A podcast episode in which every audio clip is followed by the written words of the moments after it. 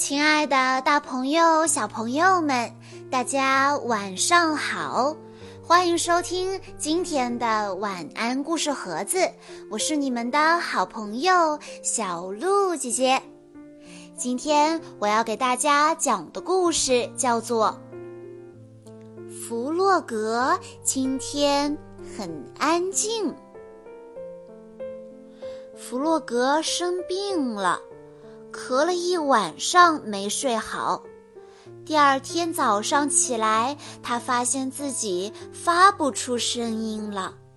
弗洛格担心的来到了河边，遇到了他的朋友们。你们猜，最后弗洛格的声音回来了吗？让我们来一起听一听今天的故事吧。早晨。太阳已经升起来了，温暖的阳光铺洒了一地，微风轻轻地吹着，拂过弗洛格的房子。弗洛格还在熟睡，昨天晚上他一直咳嗽，翻来覆去的，直到快天亮了才睡着。窗口。阳光慢慢的移过来，落在弗洛格的耳朵上。弗洛格努力地睁了睁眼，他醒来了。今天的阳光真漂亮。弗洛格深深地吸了一口气，想大声地说，可是好像有什么东西堵在了喉咙里。什么声音也发不出来。弗洛格跳下床，看见窗台上停了只小鸟，小鸟在欢快地唱着歌。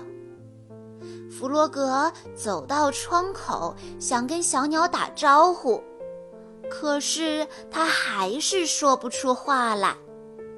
弗洛格有点担心起来：“我这是怎么了？”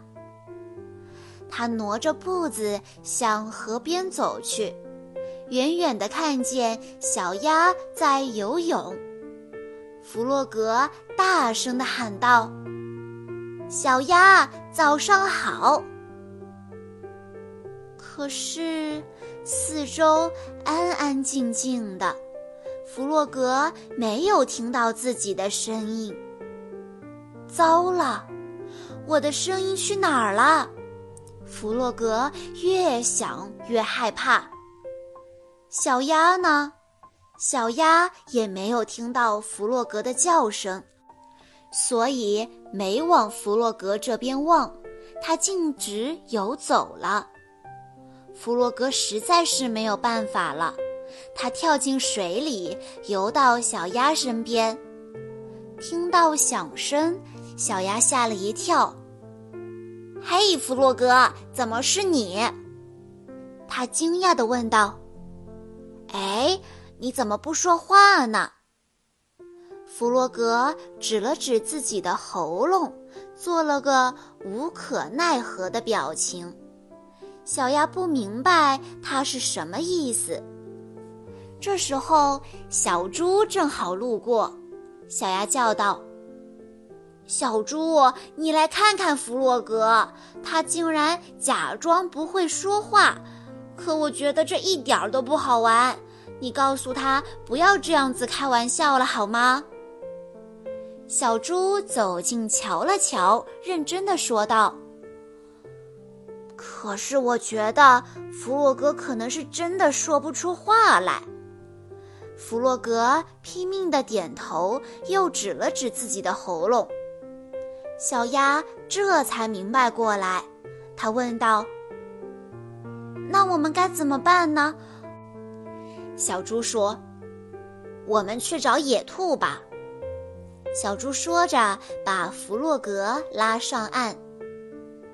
他肯定知道是怎么回事，别担心了，弗洛格，你很快就会说话了。他们来到了野兔家。野兔拿出一本书，仔细地研究了好一会儿，然后他说：“弗洛格，请跟着我说：“啊！”弗洛格张大了嘴，可是还是说不出话来。小猪问道：“怎么样啊？情况很严重吗？”小鸭也非常担心的问道：“他是不是病得很厉害？”小猪问道：“有药可以治吗？”野兔合上书，安慰弗洛格说：“嗯，不用吃药，只要你好好休息，你的声音就会自己回来的。我想最好喝点加了蜂蜜的茶，这对你的喉咙有好处。”小猪说：“那到我家来吧。”我们给弗洛格织一条又长又暖和的围巾。弗洛格跟着小鸭、野兔来到了小猪家，小猪拿来针和毛线，他和野兔织起了那条长长的围巾。弗洛格和小鸭安静地看着，因为弗洛格不能说话，所以大家都陪着弗洛格不说话。他们还从来没有这样待在一起过。下午，他们一起画画。弗洛格选了他最喜欢的颜色。他们画了很多又鲜艳又美丽的画。因为约定好了都不说话，他们没有告诉朋友们自己是多么喜欢那些画。画完了画。他们还安安静静地喝了很多加了蜂蜜的茶。傍晚时分，围巾织好了，弗洛格好开心，可是他没有办法和朋友们说谢谢。在小猪家门前，他们默默地道了晚安。他们今天一整天都没有怎么说话。明天弗洛格会好起来吗？系着暖暖的长围巾，弗洛格心里不再那么害怕，有这么多朋友在身边呢。在回家的路上，他看到一颗流星划过夜空，弗洛格赶紧闭上眼睛，认真的许了个愿。第二天一大早，弗洛格充满期待地跳下床来。他打了个哈欠，有一个小小的、细细的声音从喉咙里溜了出来。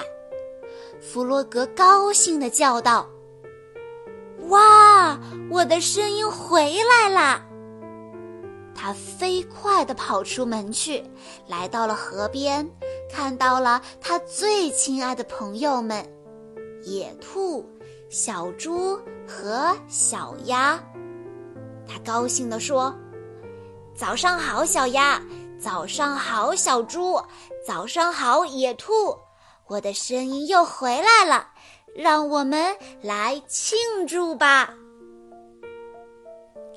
好啦，小朋友们。今天的故事到这里就结束了，感谢大家的收听。更多好听的故事，欢迎大家关注微信公众账号“晚安故事盒子”。我们下一期再见喽！